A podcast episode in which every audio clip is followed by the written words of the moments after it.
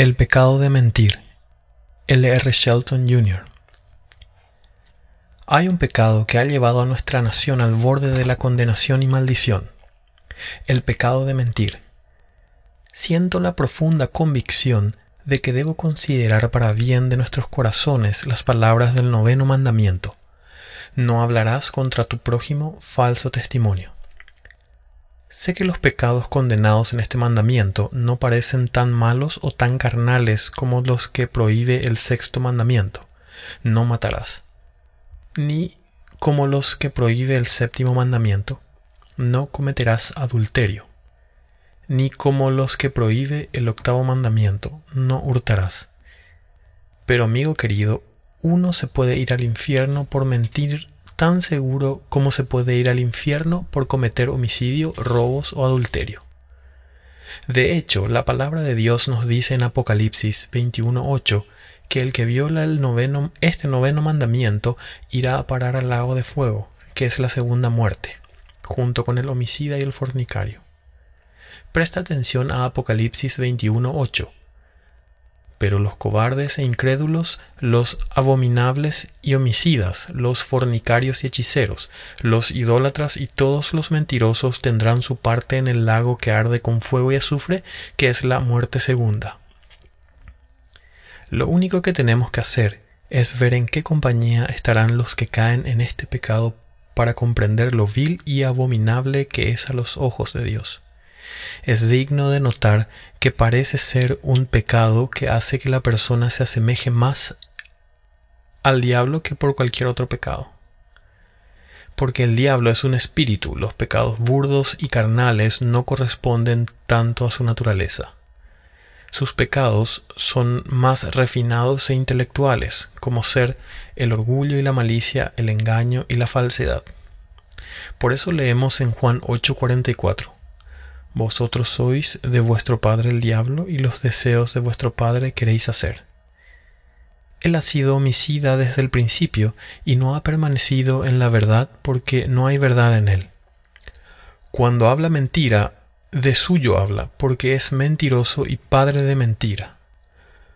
Cuanta más malicia esté incluida en la composición de una mentira, más se asemeja al diablo. Así que mentir se relaciona más que ninguna otra cosa con el diablo. Mentir es un pecado totalmente contrario a la naturaleza y el carácter de Dios, porque Él es Jehová, Dios de la verdad, según el Salmo 31.5. Por lo tanto, nos dice la Biblia que los labios mentirosos son una abominación al Señor. Así como Satanás es un mentiroso y el padre de la mentira, y Dios es el Señor, Dios de la verdad, así los hijos de Dios se asemejan a Él en esto. Ciertamente mi pueblo son hijos que no mienten, como nos dice en Isaías 63.8. Pero según Isaías 59.14, el derecho se retiró y la justicia se puso lejos, porque la verdad tropezó en la plaza y la equidad no pudo venir. El quebrantamiento de este noveno mandamiento es un pecado que se comete diez mil veces al día desde la sede del gobierno hasta la choza junto al camino. Es un pecado que Dios aborrece. Comprendo que predicar sobre los mandamientos no es algo que gusta. Nunca lo ha sido y nunca lo será. Pero ellos son la palabra de Dios y mi Biblia me dice que es por el conocimiento de la ley que el hombre llega a conocer a reconocer que es un pecado ante Dios y a menos que la ley sea predicada y la ley en las manos del Espíritu Santo sea usada como maestro para acercarte a Cristo, nunca lo conocerás. Cada uno de nosotros ha pecado y está destituido de la gloria de Dios. Romanos 3:23. Y por la ley es el conocimiento del pecado. Romanos 3:20. Tenemos que saber esto. No existe en la actualidad un pecado que sea cometido con tanta frecuencia y que se tenga menos en cuenta que este pecado de la lengua, este pecado del corazón, este pecado de mentir, este pecado de hablar contra el prójimo falso testimonio. Proverbios 18:21 describe fehacientemente y completamente a la lengua, este pequeño miembro de nuestro cuerpo que produce tanto pecado, dolor y sufrimiento en el mundo. Dice, la muerte y la vida están en poder de la lengua. ¿Qué palabras? La muerte y la vida están en el poder de la lengua, puede matar o dar vida. Más adelante nuestro Señor en Mateo 12:37 dijo, porque por tus palabras serás justificado y por tus palabras serás condenado. Presta atención a cómo la describe Santiago 3:5-8. Y cito, Así también la lengua es un miembro pequeño, pero se jacta de grandes cosas. He aquí cuán grande bosque enciende un pequeño fuego, y la lengua es un fuego, un mundo de maldad. La lengua está puesta entre nuestros miembros y contamina todo el cuerpo. E inflama la rueda de la creación y ella misma es inflamada por el infierno. Porque toda naturaleza de bestias y de aves y de serpientes y de seres del mar, del mar se doma y ha sido domada por la naturaleza humana. Pero ningún hombre puede domar la lengua, que es un mal que no puede ser refrenado, llena de veneno mortal. Con este miembro de nuestro cuerpo, la lengua, quebrantamos el siguiente mandamiento. No hablarás contra tu prójimo falso testimonio, porque este pecado precede de un corazón perverso. Por él, más vidas han sido arruinadas, más almas condenadas, más familias divididas, más amistades se han roto, más iglesias se han dividido y más discordia ha sido sembrada que por ningún otro pecado. Este pecado de mentir es cometido por este pequeño miembro de nuestro cuerpo, la lengua, porque la lengua es como un fuego que se extiende y arrasa con todo lo que encuentra a su paso. Tú y yo sabemos que esto es cierto. Llevemos este tema a un terreno práctico para comprender todas sus ramificaciones, su profundidad, su crueldad, su efecto maldito y lo infernal que es, describiendo los pecados de la lengua que llevan al hombre a quebrantar este mandamiento. Quiera el Señor grabarnos esto en nuestro corazón. Primero, está la lengua calumniadora. ¿Y qué lengua es esta? El calumniador lastima el nombre, el carácter y la personalidad de otro de tal manera que no hay médico que pueda curarlos. Estas lastimaduras son profundas y a veces no se curan en toda la vida. La palabra de Dios dice en Proverbios 10:18, El que encubre el odio es de labios mentirosos, y el que propaga calumnia es necio. Presta atención, al que solapadamente infama a su prójimo, yo lo destruiré. Salmo 101.5.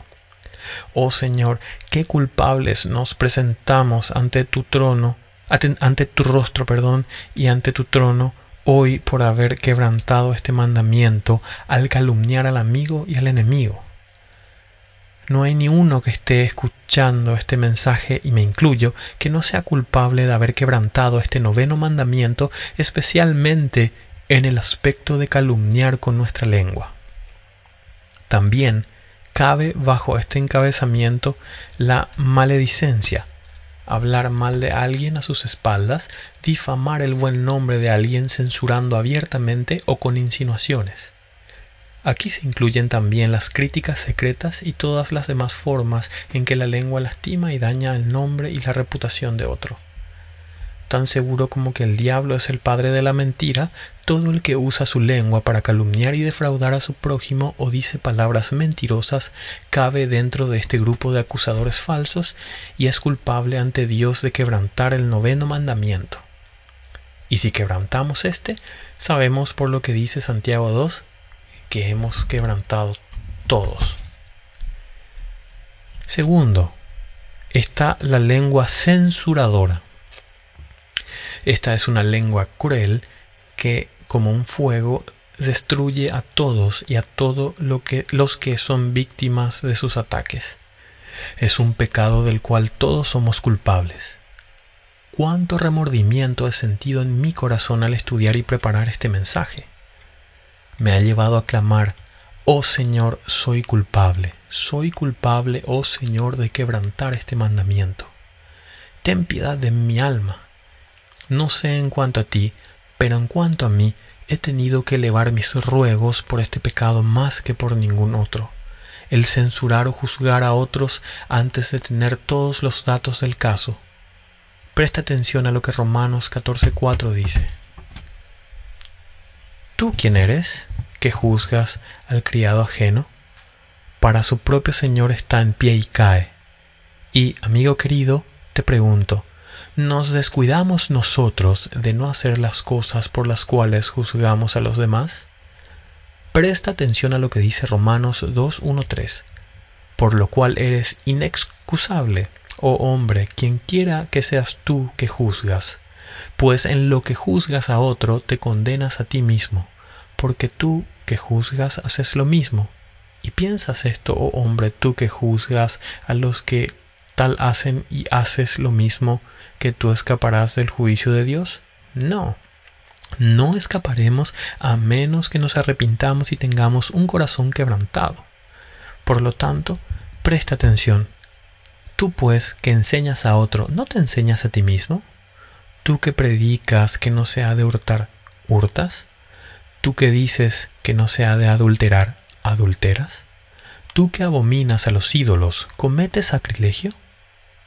Aquí en Romanos 2, Dios está dirigiendo a cada testigo, cada maestro y cada predicador y nos obliga a preguntarnos a nosotros mismos, ¿hacemos nosotros las mismas cosas contra las cuales predicamos o que condenamos en los demás? Culpables somos, Señor. Tenemos que clamar, ten piedad de nosotros. Y, mi amigo, esta lengua censuradora que quebranta el, nuevo, el noveno mandamiento es una abominación a los ojos de Dios. Tercero, está la lengua mentirosa. Proverbios 6, 16, 19 nos dice, Seis cosas aborrece Jehová y aun siete abomina su alma. Los ojos altivos, la lengua mentirosa, las manos derramadoras de sangre inocente, el corazón que maquina pensamientos inicuos, los pies presurosos para correr al mal, el testigo falso que habla mentiras y el que siembra discordia entre hermanos. Porque Dios aborrece la mentira lo demostrará castigando al mentiroso en el infierno, a menos que éste se arrepienta y sea lavado en la sangre de Cristo. Amigo querido, no existe nada más contrario a Dios que una mentira, porque recuerda, Dios es verdad. Toda mentira procede del diablo y brota de un corazón perverso. A mi parecer, no hay en la actualidad ningún pecado que sea tan preponderante como la mentira. El que alguien de su palabra ya no significa nada. La honestidad es una virtud bendita que ha sido pisoteada en las calles. Hay mentiras entre las naciones. Las alianzas ya no significan nada. Hay mentiras entre los oficiales del gobierno que elegimos. La verdad parece ser algo difícil de encontrar porque el corazón por naturaleza es ante todo engañoso y desesperadamente perverso. Toda mi vida he dicho que el hombre prefiere escalar un pino y decir una mentira que quedarse en el suelo y decir la verdad. Y tú y yo sabemos lo difícil que es escalar un pino. El hombre es mentiroso por naturaleza, miente todos los días y le resta importancia, pero Dios lo aborrece. Presta atención a lo que dice el Salmo 58.3. 58, se apartaron los impíos desde la matriz, se descarriaron hablando mentira desde que nacieron. Tú y yo sabemos que no tenemos que enseñarle a mentir a un niño. Mentir es parte de su naturaleza. Pero Dios aborrece este pecado porque es contra su ley y su naturaleza santa. A menos que uno se arrepienta y sea lavado por fe en la sangre de Cristo, será castigado en el infierno, tal como lo declara Apocalipsis 21.8. Todos los mentirosos tendrán su parte en el lago que arde con fuego y azufre, que es la muerte segunda. Cuarto, está la lengua vulgar, que quebranta el noveno mandamiento. Algunos creen que es natural decir malas palabras e insultar cada vez que abren la boca, pero Dios opina lo contrario. Ojalá supieran que en el día del juicio tendrán que rendir cuenta de cada palabra ociosa que han dicho, Mateo 12:36. ¿Y cuánto castigo más les espera por el pecado de proferir juramentos pecaminosos? Oh, el juicio que le espera la lengua llena de malas palabras y maldiciones. Porque por tus palabras serás justificado y por tus palabras serás condenado. versículo 37.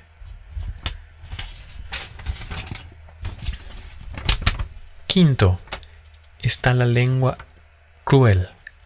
Esta lengua habla para lastimar el corazón de los demás.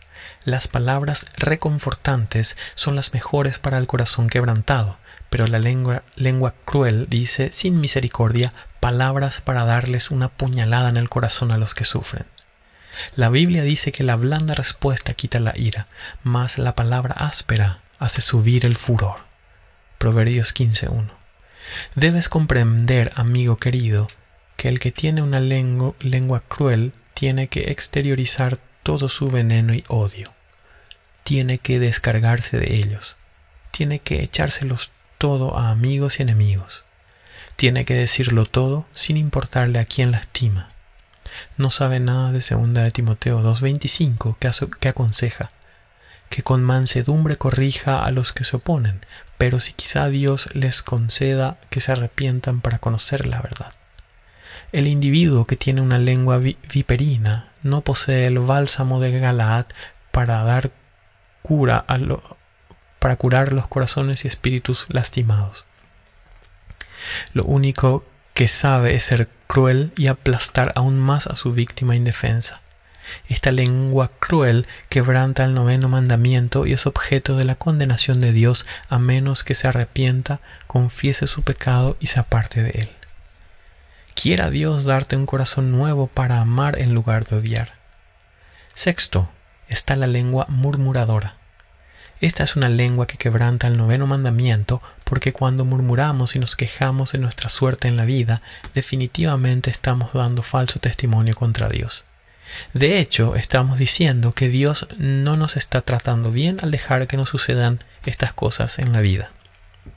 Amigo querido, Dios no pasa por alto este pecado nos ha dejado muchos ejemplos de sus tratos con los hombres al condenarlos por haber proferido acusaciones injuriosas contra él. Leemos en 1 Corintios 10:10 estas palabras. Ni murmuréis como algunos de ellos murmuran y perecieron por el destructor. Se refiere a los hijos de Israel que habían murmurado y se habían quejado constantemente por la suerte que corrían en el desierto hasta que por fin Dios les aplicó su condena. Por lo tanto, el apóstol usó esto para advertirnos en 1 Corintios 10:11. Y estas cosas les acontecieron como ejemplo, y están escritas para amonestarnos a nosotros, a quienes han, han alcanzado los fines de los siglos. Nos conviene analizar bien nuestra alma antes de acusar a Dios de tratarnos injustamente. La murmuración es expresión de un descontento, o sea que lo que sale de la boca nace de un corazón rebelde contra Dios. ¿Por qué tiene uno que murmurar o estar descontento con su condición? ¿Acaso Dios nos debe algo? ¿Merecemos que Dios nos dé alguna cosa? No, mil veces no. Lo único que merecemos es justicia en el infierno. Amigo querido, ¿sabes que todo lo que recibimos de Dios es por pura gracia? Por lo tanto, demos gracias por todo y teniendo sustento y abrigo estemos contentos. 1 Timoteo 6:8. Oh, qué pecado es murmurar y quejarse contra la providencia de Dios. Es por cierto quebrantar este noveno mandamiento, lo cual hace a los culpables objeto de la ira y condenación de Dios. ¿Estás prestando atención? No tengo palabras suficientes para hablar en contra de este pecado de murmurar que vemos por doquier en la actualidad. Parece anidar en cada corazón y por lo tanto es un pecado contra el cual tenemos que luchar, contra el cual tenemos que clamar y del cual debemos apartarnos con todas nuestras fuerzas porque es un pecado tan vil contra la bondad de Dios, la misericordia de Dios y la gracia de Dios. Mi amigo querido, ¿No sabes acaso que Dios ha sido bueno con nosotros como nación? Ha sido bueno con nosotros como individuos. Sus misericordias son nuevas cada, cada mañana. Grande es su fidelidad. Lamentaciones 3:23. ¿Cuánto necesitamos arrepentirnos de este pecado que acusa a Dios de ser cruel, duro, malo y falto de amor y comprensión? Adjudicamos este pecado a Dios, pero deberíamos adjudicarlo a nosotros mismos. Este es un pecado grave es nuestra falta de oración, nuestra incredulidad, nuestra pereza, nuestro egoísmo, nuestra falta de compasión y nuestro descontento lo que tiene la culpa de nuestra condición actual. Hemos tomado el dinero de Dios y lo hemos usado para nosotros mismos. Hemos tomado el día de Dios y lo hemos pasado como nos daba la gana. Hemos tomado la palabra de Dios y usado únicamente sus promesas, desentendiéndonos de sus preceptos y mandamientos. Hemos convertido a la verdad de Dios en una mentira y hemos adorado a la criatura en lugar del Creador. Hemos adorado a los dioses del placer, del deporte, de la ciencia, de la educación. Hemos adorado a los dioses del oro y la plata. Y sí, también al dios del yo más que al Dios verdadero y viviente, tal cual nos ha sido revelado en el Señor Jesucristo. Como nación, nos hemos inclinado ante los dioses de la comida y la bebida, y hemos hecho de nuestro estómago un dios. Y para colmo, hemos hecho de nuestro gobierno un dios, apelando a Washington para que satisfaga nuestras, todas nuestras necesidades, en lugar de depender del Dios verdadero y viviente y de derramar nuestro corazón ante Él. Nos enojamos con nuestro Diosito en Washington, ¿no es cierto? Lo apaleamos, lo maldecimos, nos enojamos con él. Escribimos artículos en su contra en los periódicos y revistas, lo insultamos de mil maneras. Pero por otro lado queremos que nos rescate de todas nuestras dificultades, como ser después de cada, después de cada desastre, perdón, cada cosecha perdida. ¿No es cierto? ¿No es culpable de esto nuestra nación en la actualidad? Por supuesto que sí, pero Dios nos dice que hemos sufrido estas cosas por nuestros pecados. Y no obstante, continuamos en nuestra incredulidad ciega, murmurando contra el Dios viviente y diciendo, un Dios de amor no nos trataría así. Pero en realidad somos nosotros los que tenemos la culpa porque no hemos apartado, porque nos hemos apartado del río de agua viva de Dios mismo y hemos depositado nuestra fe en cisternas rotas en el Diosito en Washington. Me resulta sorprendente que Dios no nos haya arrojado a todos al infierno. Y amigo querido, no lo ha hecho por la maravillosa gracia y paciencia que nos sigue teniendo en la actualidad. Por la misericordia de Jehová no hemos sido consumidos, porque nunca decayeron sus misericordias. Lamentaciones 3:22. Y porque todavía extiende el cetro de su gracia y misericordia, insto a cada uno de nosotros que caigamos a sus pies diciendo, Señor, he pecado contra ti y contra tu trono. He quebrantado este noveno mandamiento. Acudo a ti arrepentido, acudo confesando mi falta. Y clamo a ti pidiéndote misericordia por los méritos de la sangre derramada del Señor Jesucristo.